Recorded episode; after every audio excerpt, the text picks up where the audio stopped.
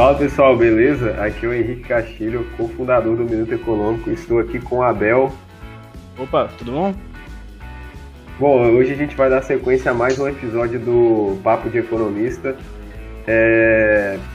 Para vocês, para nortear um pouquinho para vocês qual é o nosso projeto, a gente vai conversar um pouco com, com algumas figuras importantes do debate público brasileiro e alguns especialistas em economia para trocar uma ideia sobre a pandemia, o cenário macroeconômico do Brasil antes dela e quais são as expectativas no pós-pandemia. É, no primeiro episódio a gente falou um pouquinho sobre contas públicas com o Daniel Cury, no segundo a gente falou sobre algumas reformas e auxílio emergencial com o Pedro Neri, no terceiro a gente falou sobre o sistema educacional brasileiro com o Renan Pieri, e hoje a gente vai falar um pouquinho sobre o mercado financeiro e os investimentos aqui no Brasil, e para fechar a mesa com a gente, a gente convidou Arthur Lula Mota, que é economista na Exame Research e mestre em economia pela USP. É, fala aí, Arthur, beleza? Se apresenta para a galera. Fala, pessoal. Bom, primeiramente, obrigado aí pelo convite. É até difícil falar um pouco aí depois de vocês terem convidado aí o Daniel, o Pedro, que são duas figuras monstras aí de, de análise né, fiscal, reforma, uma agenda agenda tão ampla e importante que a gente tem para o restante do ano, aí vai impactar o mercado, a gente pode falar um pouco mais disso depois. É, bom, sou Arthur Mota, né, Arthur Lula Mota, diplomista de formação, tanto em graduação como mestrado aí na, na USP e na, na Federal de São Paulo. Tem aí já um tempinho de, de análise macro de mercado, né, análise de conjuntura aí, pelo menos desde 2013 eu tenho, tenho feito isso. E esse ano, apesar de toda dessa experiência ao longo dos anos aí acumulada, esse ano certamente vai ficar marcado na minha história de todo mundo, né? Pela, pela mudança repentina de cenário e, enfim, uma conjuntura de fatores aí, de impactos que a gente vai demorar para assimilar. Isso tanto na análise de preço de mercado como na própria academia aí, de tanta coisa, tanta coisa nova que aconteceu esse ano, né? Então, mais uma vez, obrigado aí pelo, pelo convite. Nada, que isso, Arthur. Prazer é nosso. É... E conta aí pra galera como é que tá sendo a pandemia aí, como é que tá a sua quarentena, o que, que mudou aí da sua rotina de trabalho. Pois é, né? A gente já está em setembro. É, eu lembro, eu lembro mais ou menos da. Vai ser emblemático para mim porque dia 16 de março quando eu fiz aniversário e foi quando São Paulo, a cidade aqui, né, a capital, fechou mesmo, né? Começou a uma quarentena, um lockdown mais expressivo, né? E é, bom, desde então eu já consegui tomar boa parte da minha vida, né? Já estou trabalhando já às vezes em home office, às vezes no escritório e, e enfim, né? Consumindo aí os setores de serviço já estão reabrindo, comércio já já foi embora, né? Já recuperou da crise. E agora é continuar analisando o mercado aí, principalmente situação fiscal, né? Até acompanho, eu faço um relatório semanal aí de de reabertura, né, evolução do, do Covid, não só no Brasil, mas nos Estados Unidos, na Europa, fica bem claro, né, que o pior já passou, né, agora a gente tem que lidar com os escombros dessa crise aí, que não são poucos. É, isso aí. E acho que agora para a gente entrar um pouquinho mais no, no tema em si do, da nossa conversa, é, a gente sabe que nos últimos anos é, o número de investidores na Bovespa é, cresceu, os investimentos na Bolsa de Valores popularizaram, a educação financeira um pouquinho, é, e essa certa popularização assim é, dos investimentos sem seus convencionais, né, é, fizeram com que as pessoas procurassem novas alternativas para sair do básico, que acho que a galera considera aí o básico como a caderneta de poupança, né, o mais conhecido assim, principalmente pelas gerações mais antigas. E a gente também viu aí a Bolsa de Valores bater recorde de pontuação, e isso virou assunto né, nas redes sociais, nos veículos de comunicação.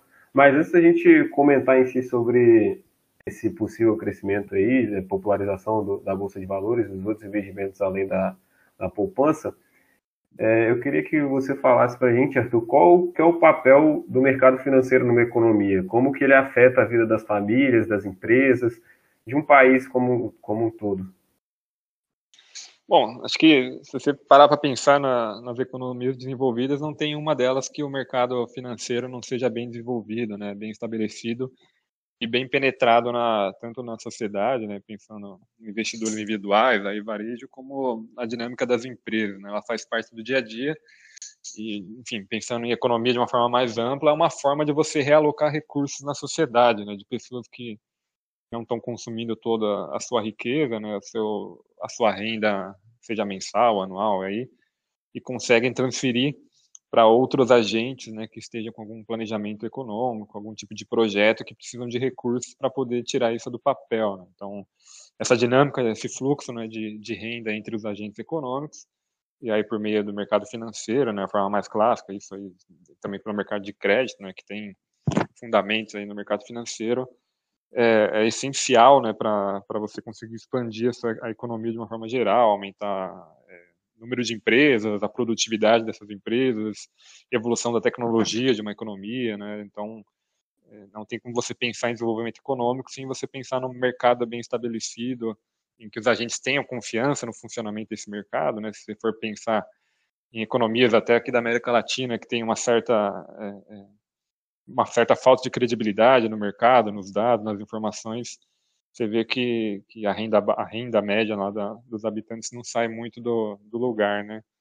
Então, acho que é um papel extremamente importante em termos de desenvolvimento e, e forma de, de, de colocar, é, deixar disponível é, é, rendas, enfim, é, para as empresas conseguirem tirar do papel, principalmente o mercado acionário, né? Que aqui no Brasil tem crescido, a gente está num ano de, de vários IPOs aí na mesa, né? E o ano que vem também promete a sequência nesse sentido. As empresas, de certa forma, descobriram aqui que o mercado de capitais é uma fonte, né? Uma fonte de financiamento de projetos que antes estavam muito mais restritas ao, ao, ao governo, né? Acho que a gente você até fez um preâmbulo aí falando que as pessoas estão indo mais para o mercado, mas então não é só as pessoas físicas, né? As pessoas jurídicas, as empresas também estão indo, não sejam pela pela bolsa de valores, mas até antes disso, né, é, era antes era muito dependente do BNDES, depois a gente teve uma mudança né, de política do BNDES, a adoção da, da, da TLP, mudança de taxa de juros, isso colocou mais empresas no mercado, né, o, o setor, o mercado de crédito privado veio crescendo bastante num ritmo bem acelerado aí, o mercado de debêntures é, antes da pandemia, né, então, de certa forma, acho que vai tudo em linha na direção de um amadurecimento no mercado brasileiro, da economia brasileira. Acho que é mais ou menos isso. Arthur, é, uma dúvida que sempre surge para a gente, principalmente porque esse ano está infindável, parece que a gente entrou no eterno looping, é, qual era o cenário dos investimentos do mercado financeiro no pré-pandemia? E em relação à educação financeira, já até fazendo um link, é, e a participação da população na Bolsa de Valores, qual era o contexto brasileiro em relação a outros países semelhantes? É, com, nessa questão de educação financeira e participação da população no pré-pandemia, claro.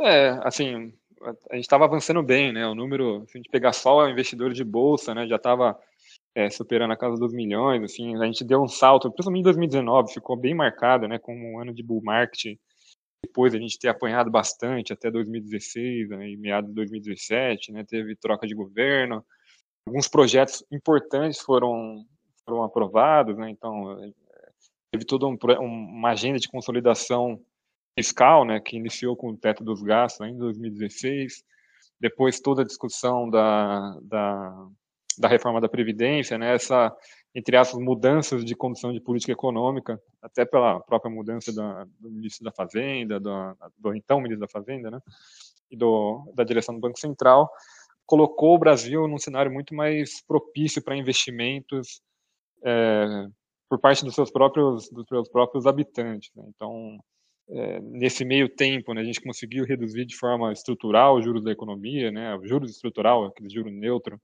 mais longo prazo estava em trajetória declinante, o que abria a inflação também estava bem controlado, o que abria espaço é, para queda de juros, né, de forma histórica também, mesmo antes agora desse patamar, a gente estava numa trajetória bem benigna de, de juros, o que aumentava também a atratividade de outro, outro tipo de investimentos. Né? O mercado financeiro é bem amplo, né? a gente acha que só tem bolsa e, e, e renda fixa, enfim. Então, é, antes da pandemia era um cenário bem, bem positivo, apesar de da economia em si não estar tá crescendo assim num ritmo é, assim espetacular, né? A gente veio crescendo ali antes de 2019, é, 1% ao ano, mais ou menos. Esse ano, na, na, virada do ano, a gente tinha 2 e alguma coisa, 2,5%. Se a gente crescesse 2%, ia ser muito. Então, é, existia uma certa, um certo ritmos diferentes, né? Economia um pouco mais vigorosa, mas ganhando tração, que é o mais importante, né? Não necessariamente você precisa já explodir, crescendo 3, 3,5%, 4%, até porque a crise foi pesada, né? A ociosidade do mercado de trabalho era alta, mas estava vindo um ritmo bom e o mercado financeiro sai bem mais na frente, né? Os agentes começam a olhar expectativa de preço, lucro, né, fluxo de caixa, olhando a dinâmica muito mais à frente. Então, é, até comparativamente a outros emergentes, né, se pegar a África, México, África do Sul, México, a própria Turquia, que agora está bem pior, é, era bem, tinha uma agenda bem legal aqui no Brasil, né? Tinha até, enfim, o próprio governo, né, foi eleito em 2018 ali, 2019 ficou um pouco mais parado, mas conseguiu aprovar a reforma da Previdência ali na, na, quase na virada do ano, tinha agenda das reformas que estão sendo apresentadas hoje, né, que é tributária, administrativa. Era uma conjuntura melhor né, do que a gente tinha. Então, em termos de preço de ativos, era interessante também. Até a gente virou o ano com um câmbio a quatro reais. Para o investidor é, estrangeiro ainda não estava interessante, mas poderia ficar mais à frente, né, com a, continuidade dessa consolidação de, de reformas que tinham impactos fiscais e que iam garantir é, uma, uma, década um pouco mais benigna do que a gente teve essa década passada, que a gente está terminando agora. Então era um cenário muito mais positivo do que, do que a pandemia forçou a gente virar o, o gancho. Né? Como você disse, Arthur, parece que o cenário era um pouco quanto otimista para a gente e não sei para as outras economias do mundo, mas assim, pelo menos para a gente o cenário era um pouco otimista. E então aconteceu isso aí que, gente, que todo mundo sabe, né? O mês de março que você citou aí no começo, é, escalada das infecções ao redor do mundo e início da quarentena aqui no Brasil.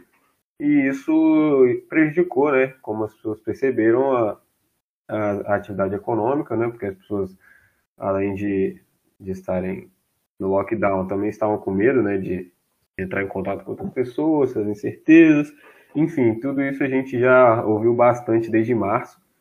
E, assim, só para a gente ter uma noção, quais foram os principais impactos da pandemia nos mercados financeiros mundiais e o, Brasil, o mercado brasileiro sofreu mais em relação aos outros países ou seguiu uma trajetória similar? Como é que, é, como é que foi esse panorama aí? É, então, assim, para o caso brasileiro, a gente começou a sentir até antes da, da, enfim, de março, né, da, de toda aquela sequência de, de circuit breakers, né, a gente começou a sentir ainda em janeiro e fevereiro, porque tem empresas listadas em bolsas que são é, exportadoras de commodities, né, especialmente para a China. E desde então, desde a virada do ano, quando a China em si teve que fazer o lockdown dela, teve que fazer as, as medidas dela, já ficou claro que o cenário era um pouco mais é, adverso do que era esperado. Obviamente, ninguém tinha noção que quando chegasse para o Ocidente ia virar toda essa pandemia, mas já tinha já algumas alguns impactos ali é, em alguns setores é, importantes, né? E enfim, chegou março, lockdown, a, a, o vírus chegou efetivamente no Ocidente e aí aumentou uma névoa de, de incerteza, né? Acho que esse foi o primeiro movimento ninguém sabia exatamente quanto tempo ia durar, gente, né? Certamente vocês aí com os familiares, amigos, não tinham muita noção quanto tempo ia durar, qual que ia ser o efeito da economia. Aos poucos os dados foram surgindo e mostraram como um lockdown, como uma quarentena, a rigidez aí de negociações era pesada de fato na indústria. Pô, a gente acompanha os dados de mais alta frequência aí, produção industrial, produção de veículos, acho que em abril caiu 99%, basicamente, você tirou a economia da tomada, né?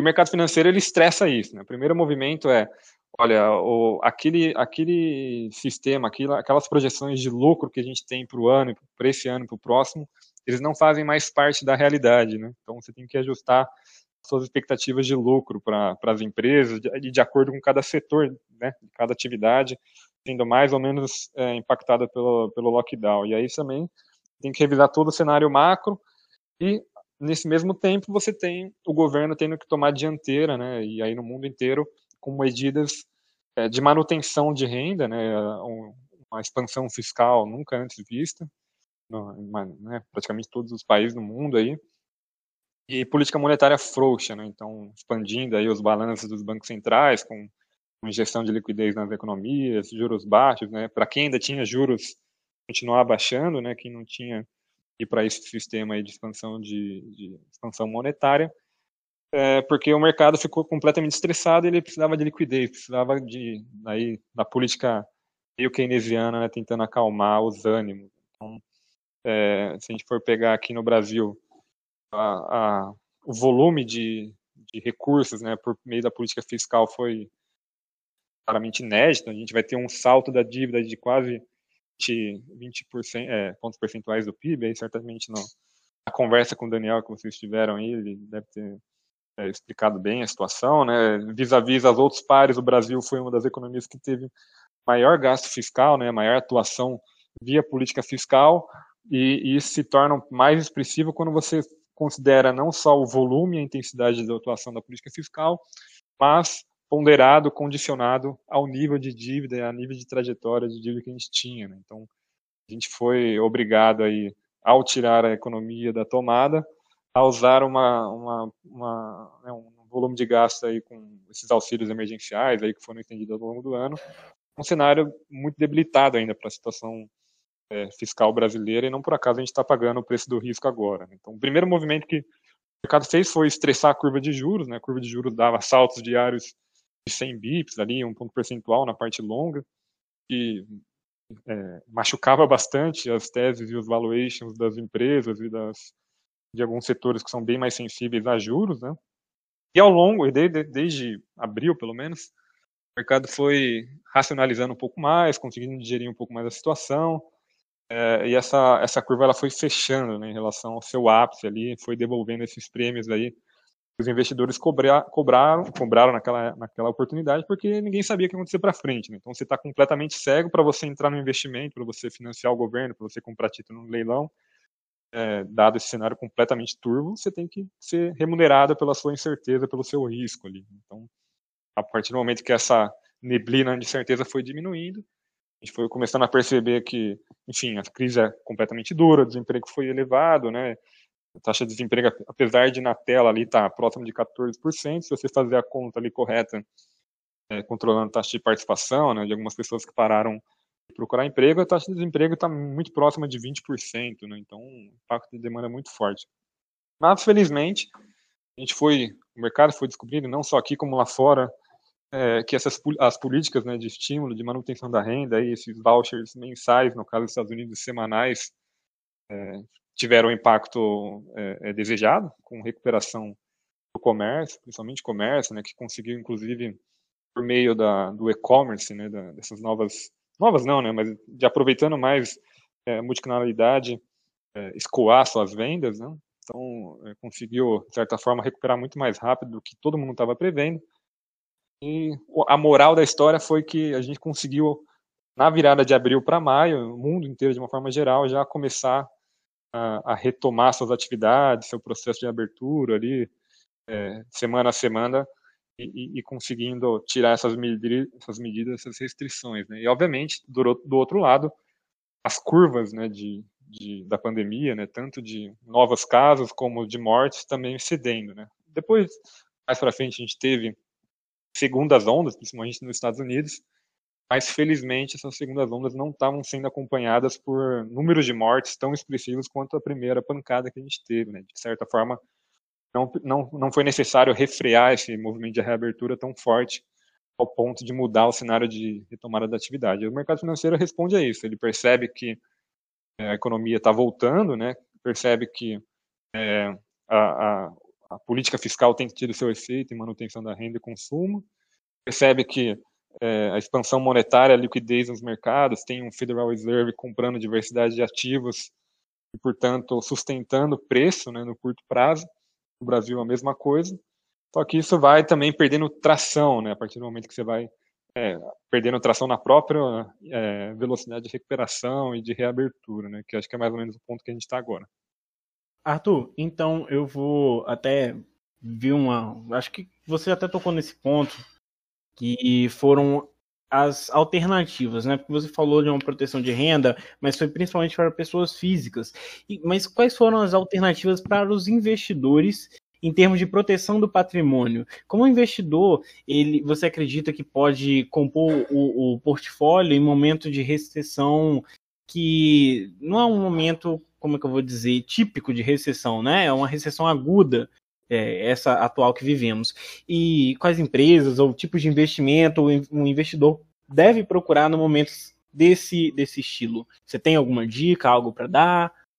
Olha, é, assim, para começar, primeiro a pessoa ela tem que saber aquela velha história, né? Qual que é o perfil de investidor que ela tem, né? Qual que é o estágio de vida que ela está, que tipo de risco que ela pode correr, né? Não dá para a, a, mesma sugestão não vale para um, um, rapaz de 20 anos, né, que está começando a carreira, está acumulando patrimônio, é, não vale para um cara que está com 60 anos ou eventualmente com 70, né? Então, acho que a primeira, o mais óbvio, assim, para qualquer um que está começando, é ter, e é o primeiro passo de qualquer investidor, é ter uma reserva de emergência. Né? Você tem que ter lá é, mais ou menos ali uns seis meses de despesas mensais garantidas, né? E aí algum título de de rápida liquidez, né? O mais clássico é tesouro, o tesouro Selic, ali, os pós-fixados, né? ou fundos, né? Que, são, que servem para reserva de emergência, isso aí você tem que ter. Tendo isso, estando salva, é, tendo a sua salvaguarda, né? Eventualmente você perde emprego, ou se você é um empresário ali, tem que fechar sua empresa, enfim, você tem que ter essa, esse recurso é, mandatório, né? Para você passar por momentos difíceis. Dito isso, e entendendo qual que é o seu perfil de risco, quanto de volatilidade, porque isso é o grande ponto, né? Qual que é a volatilidade que você pode correr na sua carteira, né? Qual que é o risco, o nível de risco? Se vai ser 4% ao ano, se vai ser 10%, é, vai, vai depender do seu perfil. Mas, no geral, a sua carteira ela tem que ser bem estruturada para... É, é, né, bem ponderada e com ativos, é, é até um jargão meio batido, mas descorrelacionados, ou até eventualmente negativamente correlacionados, né? Então, é, moedas, assim, moedas fortes, né? O dólar é o caso mais clássico. Se você tiver exposto a renda variável, no caso, né? se você tiver comprado em bolsa, você tem que ter um certo tipo de proteção. O dólar eventualmente serve nesse sentido. E porque o impacto, quando veio um impacto, né, em março, não, não teve muita solução. É, foi, todos os ativos foram foram para baixo, sendo eles descorrelacionados ou não. Ele teve uma quebra de correlação, todos, é, até o ouro, né, que em tese era e depois ele, enfim, ligou o turbo ali e foi embora. Mas no primeiro momento, ali durante o mês de março e uma boa parcela de abril, foi todo mundo para baixo, não tinha muito para onde correr. Quem tinha, estava exposto, quem tinha volatilidade na carteira de investimento, seja ela qual intensidade, sofreu e, e não tinha muito para onde ir. Né? Eventualmente, alguns fundos, algumas pessoas que tinham opções, né, que são aí um, operações um pouco mais é, complexas, tem gente que fica só operando opções aí no dia a dia, né, que consegue se alavancar, consegue ter retornos mais rápidos, mas é, é, a possibilidade de prejuízo elevado também não é desprezível. No geral, é, é, a história, né? Você vai ter que ter essa parcela de renda fixa, que vai segurar os trancos, que vai conseguir te dar rendimentos ali é, mensais constantes, né? Uma regrinha com uma volatilidade um pouco menor a parte de renda variável, você tem que saber escolher muito bem os setores é, de acordo com o ciclo econômico que você está, né? Então, e ali é, ver se dentro desses setores quais são as melhores empresas, né? Qual que é a tese daquela empresa? Dentro do setor de varejo, por exemplo, você tem uma infinidade de empresas aí, é, tem umas que são mais líderes de mercado, já estavam penetradas, por exemplo, no e-commerce, e outras não, tiveram que correr atrás. Nessas horas, né, de, de quando teve a, a, a pancada ali, é, quem conseguiu analisar isso, poxa, apesar do varejo sofrer, né, tem esse auxílio emergencial, mas quais das empresas dentro do varejo cons cons conseguem é, suprir essa demanda via e-commerce? Tinha algumas já bem posicionadas. É, setor de commodities também, própria é, exportadora de, de, minério, né? Pô, a China teve a pancada lá, mas conseguiu conter de uma forma muito espetacular, muito mais rápido que boa parte do Ocidente. Então, é, empresas que são expostas né, à demanda chinesa, que se recuperou muito mais rápido. É, você tem que achar essas teses né, dentro de, de, renda variável. E mesmo dentro da renda fixa, né, como eu disse, o mercado de juros estressou muito num, num primeiro momento, as curvas abriram muito, e naquele momento ficou, ficou um pouco mais claro, né, naquele momento não, mas sei lá, talvez um mês depois, que o mercado tinha, cobrido, tinha cobrado um prêmio muito elevado na, nos títulos, né, é, vis-a-vis o que estava o que estava de fato acontecendo, né? Não por acaso ela foi fechando ao longo do ao longo dos meses. Né? Então quem se posicionou de repente em títulos mais longos, né? Então, NTNBs, até algumas NTNFs, né? Pré-fixados, pós-fixados, é, e, e, e, os juros reais, né? É, conseguiram pegar ali um pouquinho de, de, desse fechamento de curva, agora não mais, parece que a gente chegou num, num patamar que dali, é só dali para cima, dado o risco fiscal. Mas, de uma forma geral, não tem muita conversa. Acho que a, a sua carteira de investimento ela tem que ser montada é, ah, não é porque eu estou esperando uma crise ou porque estou esperando uma, uma bonança para o ano que vem. Né? Ela tem que ser resiliente a vários cenários e você vai controlar isso pela volatilidade dela. Então, cada, cada ativo seu lá vai variar ao longo, do, ao longo da sua história ali, ao longo de uma janela. Você tem que entender como cada um é, se comporta no contexto inteiro. Né? Não adianta você ficar montando uma carteira no estilo Frankenstein. vou pegar renda variável dessa forma, vou pegar fundos dessa forma, vou pegar é, crédito ou renda fixa dessa forma, e depois eu junto num balaio e, e, e vamos embora. Não, você tem que entender como é que, que, que acontece quando eu coloco um ativo, qual que, que acontece com a minha carteira. De repente, pode até parecer estranho, mas você tem dois ativos que sozinhos são extremamente voláteis e arriscados. Quando você combina elas numa carteira, você reduz o risco e a volatilidade dessa carteira, porque esses dois ativos são eventualmente descorrelacionados ou negativamente correlacionados e a combinação deles reduz é, é, esse risco nessa carteira. Então tem que entender a composição de uma forma de uma forma inteira, né? Não dá para ficar analisando só ponto a ponto e depois juntar tudo num balaio no estilo Frankenstein.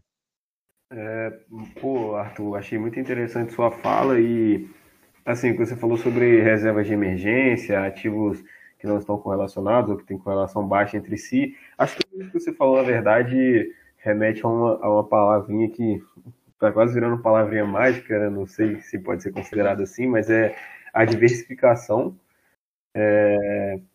E assim, a gente pensa muito nisso, né? É, acho que muitas pessoas começaram a pensar nisso devido ao momento de crise em si, mas como que, como que essa diversificação pode dar aos, os investidores, não só no momento de crise, né? Porque, assim, é, pelo que você falou, é, parece que essa, essa diversificação faz com que as pessoas tenham, não, não via de regra, né? Mas a tendência é que isso aconteça é que a carteira tem, assim, não, sei se é dessa forma que eu posso falar, mas resultados mais constantes, porque pode ter um que tá, um ativo que está em alta, o outro está em baixa, então você vai minimizando perdas que poderiam ser maiores se, se, se a sua carteira estivesse sendo composta por poucos ativos. Então, assim, além de, é, não sei, destrinchar um pouco melhor essa ideia de diversificação, é, não só em momentos de crise, mas, assim, você acha que é, é válido um investidor brasileiro começar a buscar, depois da crise, ativos internacionais em países que têm mais estabilidade econômica, estabilidade política? Comenta um pouquinho sobre isso aí com a gente. É, a questão da diversificação, né, ela tem, é, ela tem respaldo na própria estatística, né, então é, tem até aquela história, né, quantos mais ativos na carteira você tem, né, e, e aí pensando de repente em ações, você consegue de, é, reduzir o risco, né, que a gente chama de diversificável, até chegar num dado ponto você vai ter só o risco sistêmico na sua carteira, né? Que é um risco que você não consegue reduzir porque, enfim, tem lá tem um risco país, pode acontecer alguma coisa na política brasileira que vai afetar todos os ativos de forma igual é, e não tem muito você fugir deles acrescentando mais ativos na carteira, né? Então, isso é uma propriedade que a estatística consegue é, te proporcionar. Isso não tem necessariamente a ver com finanças, mas alguém muito muito inteligente no passado percebeu isso, né? Que quanto mais ativos você colocam é, na sua carteira e, e, a depender da correlação entre eles, a variância da, do retorno da sua carteira, né, e a variância é uma medida ali de, de risco, né, ela vai se reduzindo a partir do momento que você vai acrescentando ativos adicionais. Né? Então, aproveitando esse, entre aspas, almoço grátis que a, que a estatística te dá, você vai olhando, pô, beleza, agora vamos encontrar quais são os melhores ativos dentro dessa cesta que vai, vai me permitir fazer isso. Né? Então, essa é, a, essa é a ideia da diversificação. Eu não vou não adianta eu montar uma carteira, por exemplo, de ações e colocar só setor bancário lá, porque de repente você vai estar no limite colocando ativos com uma correlação muito parecida. Mas de repente se colocar setor bancário, setor de commodities, e aí dentro desses setores as melhores empresas, dado preço de tela, né, valuation, avaliação, propostas da própria empresa, né, dinâmica de fluxo de caixa, é, aí você faz essa análise é, separada, né. E, ao mesmo tempo, de novo, né, a diversificação de carteira, no limite que você está fazendo é controle da volatilidade dela. Né? Então, você citou aí um exemplo extremamente importante, que é o, a diversificação é, territorial. Né? Então, você está colocando é, outros ativos menos descorrelacionados ainda, é, mais descorrelacionados ainda, porque aqui, aquela empresa, no, lá, vamos pegar o caso americano, aquela empresa está dependendo muito mais da economia americana ou eventualmente global do que necessariamente algum ruído é, aqui no Brasil, a demanda, o consumo brasileiro ou a agenda política brasileira, qualquer coisa do tipo. Né? Então você está colocando ainda mais independência entre os ativos da sua carteira. É, acho que agora isso vai crescer mais é, por toda uma questão até legal, assim, a, a, a nossa B3 aqui, a nossa bolsa, tem é, disponibilizado instrumentos, né, o BDR é o mais clássico deles, que antes não estavam disponíveis para pessoa física, são formas de você investir é, em empresas estrangeiras, é, né, gringas, essas grandes empresas, principalmente as de tecnologia, é, que são né, listadas lá fora, mas também a gente consegue negociar aqui na, na Bolsa Brasileira. Antes era só para investidores qualificados, investidores com acima de um milhão de reais, então era muito mais restritivo e agora vai estar aberto para o investidor do varejo conseguir se expor a esse tipo de empresa que tem uma atuação mais global. Né? Então, é, ajuda ainda mais na, na, composição de carteira. Obviamente, você tem que olhar caso a caso. Não, essa história não muda, seja empresas americanas ou eventualmente europeias. A gente já tinha aqui antes também alguns fundos, é, é, os chamados ETFs, né, que são fundos passivos ali, que seguem algum índice. Aqui no caso brasileiro, a gente já tinha um fundo que, que seguia o S&P, né, o S&P 500 lá, que é a, a, bolsa americana.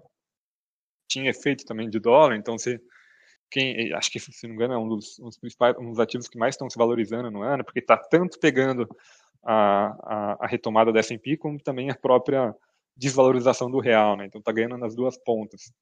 É, então, assim, é, a, o leque de oportunidade aumenta bastante quando você pensa, quando você está olhando diversificação, quando você pensa em ativos de outros países, né? Só que aí você também tem que passar a acompanhar um pouco mais é, a economia e a situação dos outros países também. Né? Não dá para você simplesmente diversificar por diversificar e esquecer o que está acontecendo, né? Esquecer, ah, isso vai aumentar um pouco é, o seu trabalho de gestão. Obviamente você consegue fazer isso ou delegar isso para outra pessoa, que são por meio dos fundos de investimentos. A gente tem vários fundos BDRs ou fundos de investimento é, internacionais, né, que, que, atuam lá fora.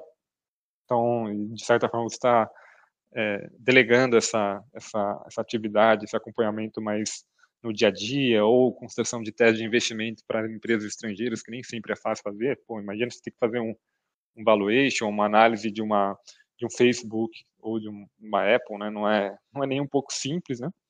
Então, também é, é, você tem essa, esses outros tipos de, de, de instrumentos, né, via fundos, para investir nessas mesmas empresas. É até, é até vale ressaltar isso, né? Porque geralmente falar de diversificação, às vezes o cara pensa, ah, pô, beleza, é para diversificar, então vou sair comprando qualquer coisa, mas não é assim, né? A ideia é você procurar informação, é, tentar dar uma estudada se você tiver tempo e assim para não dar tiro no escuro, né? Tentar pegar algo que você tenha noção. É, você tem que saber por que, que você está comprando aquele ativo, né? Pô, você está comprando só por comprar ou você tem alguma tese por trás? Você tem alguma pode estar errado ou não, mas assim, você tem alguma convicção? Pô, eu tô comprando no Facebook porque eu tô achando isso e isso, eu tô vendo a empresa se movimentando dessa forma, eu acho que isso aqui vai ser uma tendência, isso aqui vai trazer, enfim, né? Você tem que construir alguma algum tipo de análise, né? Acho que esse é o grande essa, essa é a grande lição, né, que esse novo investidor tem que ter, né? Não vai, ele, primeiro que ele não vai ficar rico do dia para a noite, né? Isso aí é uma isso aí é um mito, né, que, enfim, cada vez mais tem sido quebrado, mas ainda assim precisa ser falado. Segundo que, enfim, dá trabalho, né? Você tem que analisar, não dá para sair é, comprando qualquer coisa, né? O preço de tela ele diz muita coisa, tem, tem muita gente do outro lado da tela olhando para ele e, tirando conclusões, né? Se você não tomar cuidado com seus investimentos, alguém do outro lado vai estar tá na hora de vender para você, né? Então, acho que para um investimento estrangeiro, para um investimento é, em ativos internacionais, vale a mesma história, talvez até um pouco mais, porque o próprio sistema das empresas, né? O mercado de atuação dessas empresas é um pouco mais complexo, né? Então, nessas horas aí é bom ter, ter auxílio, né? A depender do seu conhecimento de, de finanças e tudo mais. Arthur, é, retomando algo que a gente comentou no começo do podcast sobre o papel do mercado financeiro, qual que você acredita que vai ser o papel do mercado financeiro nessa retomada pós-pandemia e de forma né, mais, mais é, acho que resumida, né? É, se você acredita que vai continuar se popularizando é, a Bovespa, né? O, o ingresso na Bovespa de pessoas físicas pós-pandemia também. Eu acho que sim. É, na verdade, isso é um fenômeno que foi visto no mundo inteiro, né? A intensificação do investidor de varejo, do investidor individual nas bolsas.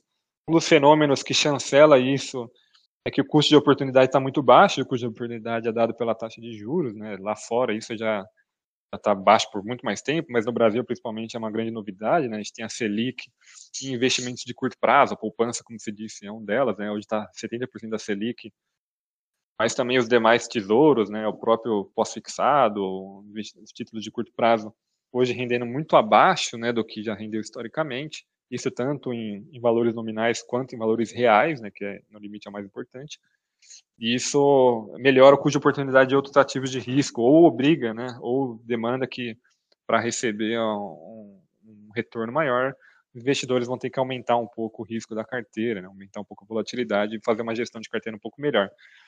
Então, isso por si só já, já incentiva né, essa migração de investidores entre classes de ativos. Né? Mas mais que isso, também tem toda essa discussão, né, que a gente até começou falando, né, a educação financeira está mais, tá mais ampla, né, a disponibilidade de material na internet está maior, de pessoas, né, de influenciadores, até influenciadores né, nas redes sociais falando sobre assunto, você tem tem o, o, tal do favelado investidor, né, que tenta trazer isso para pessoas ali com uma outra linguagem. Então, você tem toda uma estrutura de incentivos própria para trazer as pessoas para a bolsa, né?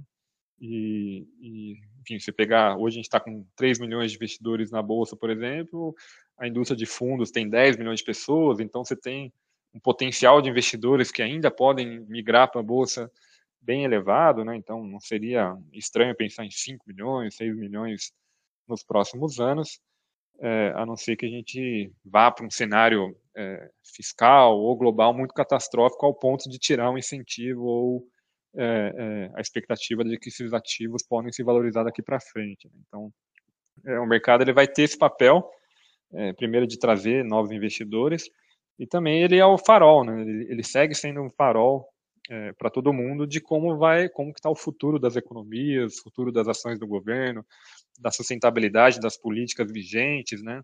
É, ele é o primeiro que sente ali quando dá, tanto quando dá uma coisa certa, quando ele sobe, né? Vai embora, quando quando dá alguma coisa errada ali, ele é o primeiro que, que precifica e, e, e é machucado, né? Então, é, num momento de tanta incerteza aí, de, de, de novo normal, né? Essa frase que ficou meio batida, para a gente tentar entender o que, que vem para frente, é sempre bom olhar os preços de mercado, né? Que de certa forma eles tentam refletir o que, que os agentes estão vendo.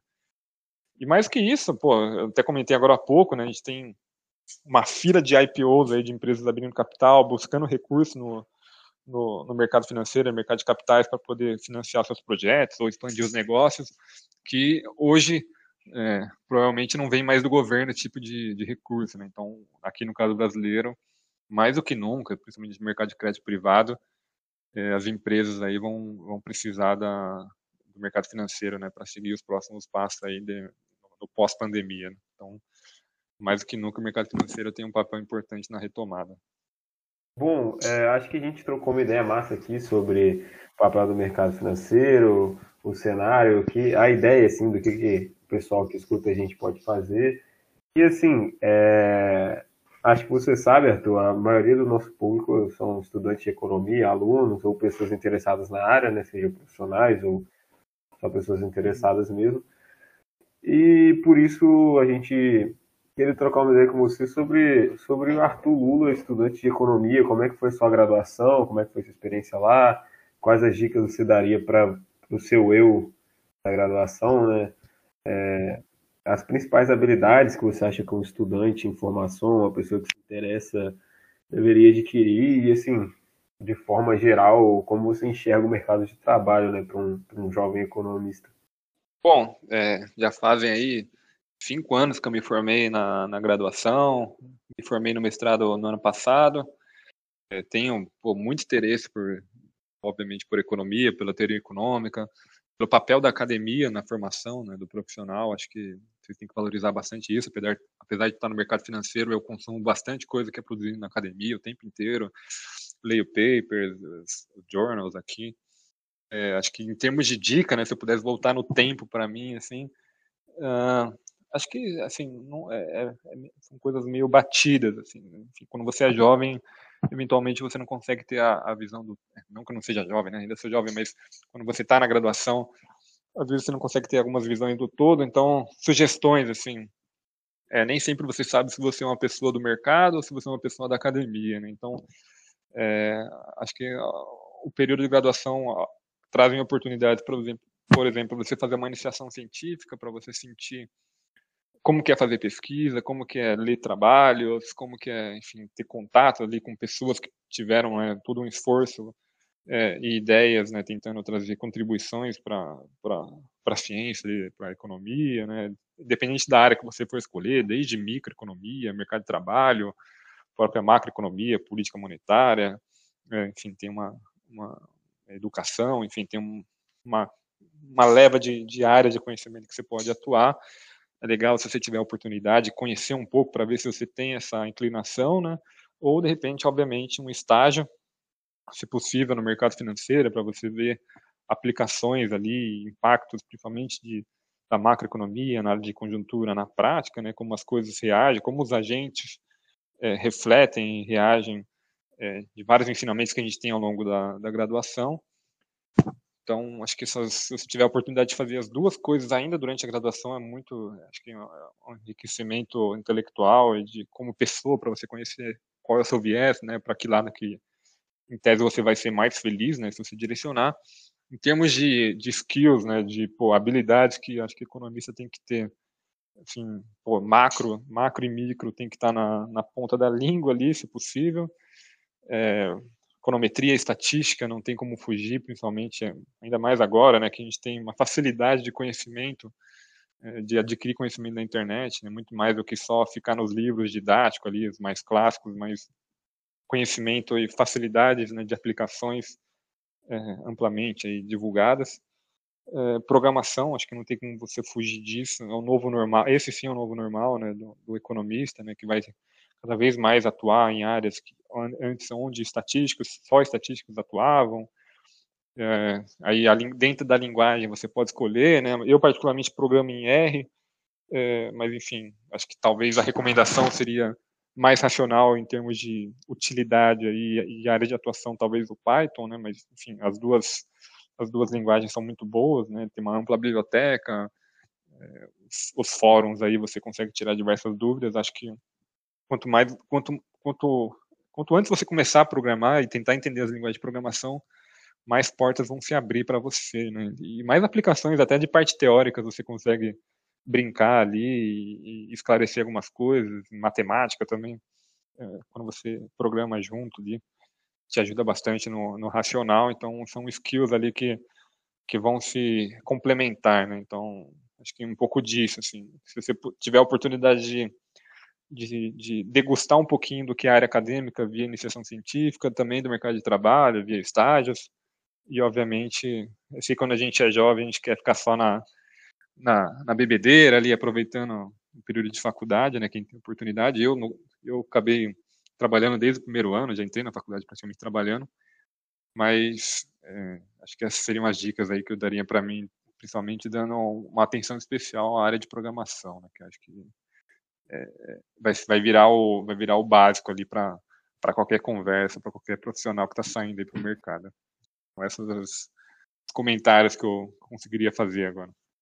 Arthur, você também comentou que é, você lê bastante as coisas que saem na academia e além obviamente do seu trabalho exigir o consumo diário de informação no mercado financeiro e mas assim, quais páginas, livros, às vezes uma revista ou algum canal que você indicaria para uma pessoa que é interessada na economia que quer aprender mais de economia, tanto no geral quanto na sua área, que é mercado financeiro? Uhum. Boa. Bom, acho que eu sou da Exam Research, né? Então não dá para deixar de não posso passar sem recomendar vocês acompanharem a Exame, né? É uma revista aí histórica, tem mais de 50 anos e tem é, evoluído cada vez mais. Mais para frente vai ter, trazer ainda mais novidades na área de investimento e economia. Então sigam acompanhando aí portal, mas não, não só porque eu estou no Exame que não vou recomendar, tem os outros portais de notícias, jornais aí com colunistas, economistas escrevendo, né, que são extremamente bons e, e sempre com a pauta do dia. Uh, acho que jornal, journals, né, jornal de finanças, tem um de forecast muito bom, que, enfim, trazem, acho que é uma área que um economista ainda precisa evoluir muito, a gente acha que a gente sabe fazer projeção, mas a gente ainda está muito preso em alguns modelos estatísticos é, é, e modelos de série de tempo que cada vez mais estão sendo batidos aí por outros modelos, né, de aprendizado de máquina, de, enfim, que consegue uma performance maior e, e dependendo do seu tipo de atuação no mercado, isso é importante, né? É, bom, os livros, acho que tem livro, tem um, livro bem interessante que até estava comentando esses dias no, no, no Twitter, né, nas redes sociais, né, que tem um livro do Gustavo Franco, de Carta ao Economista, né, que é bem é bem um papo franco, né, que pô, Gustavo Franco, para quem não conhece, é um dos pais do Plano Real, né, um economista aí histórico na, na, na academia brasileira é, um papo franco, né, para quem está começando, assim, ó, várias dicas, vários comentários. É, outro livro legal, pô, não tem como não falar do Porque as Nações Fracassam, né, do Acemoglu, é bem batido, mas ele não é batido à toa, né, ele é um consenso porque realmente é muito bom.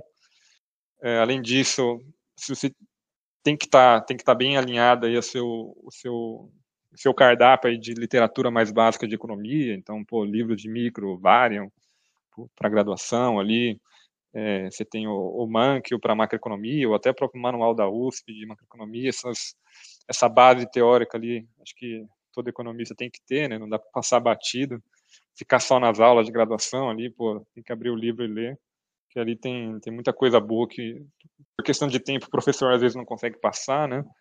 Então, toda essa literatura mais básica, mais fundamental da economia ali, acho que a gente tem que ter, pelo menos, passado uma vez ali. Eu acho que é isso, cara. É, pô, livro, livros tem infinito, dá pra fazer um podcast só disso. eu participo do Terraço Econômico, que é um portal, um blog de economia, né, bem grande aí na internet, tem gente da, tem, é, do mercado inteiro, pessoal que já passou por pela USP, pela FGV, está sempre escrevendo lá, a gente está com um projeto de prêmio Nobel bem legal também, escrevendo sempre os prêmios Nobel. É um portal que eu recomendo aí todo mundo acompanhar, e é um projeto bem bacana que a gente tem aí desde pelo menos 2014, que vem crescendo cada dia mais aí. Então, e, e, tem uma, uma abertura aí, quem quiser mandar textos, mandar os comentários. Gente já participou de palestras nas universidades. Tem uma, uma abertura bem legal com, com a academia, né, com, com os graduandas, que, que é uma conversa bem boa que, que a gente pode ter. Sim, sim, o, o Terraço, inclusive, é uma das inspirações do Minuto, né? Terraço, Mercado Popular, páginas desse tipo. É, esse projeto Nobel está muito bacana no Terraço. Eu e o Renan, a gente escreveu um texto para lá. É, vale a pena acompanhar o projeto para vocês que, que querem conhecer os, os economistas, assim, os principais, né, os mais conhecidos, até por serem laureados. É, para sair só da do Wikipedia, porque poucas páginas assim é, tem um conteúdo muito bom em português sobre esses economistas. E é basicamente isso, Arthur. Muito obrigado pela sua participação aqui com a gente um prazer. A equipe do Minuto agradece e é isso. Valeu. Valeu, pessoal. Canal aberto aí, quem quiser me procurar, estou nas redes sociais, na internet aí, só mandar mensagem que a gente troca uma ideia. Obrigado. Obrigado, Arthur. Um abraço. E aí, pessoal, tudo bem? Esse foi mais um episódio do Papo de Economista, o podcast do Minuto Econômico. Se você curtiu, não deixe de nos seguir no Twitter, arroba forte abraço e até o próximo episódio.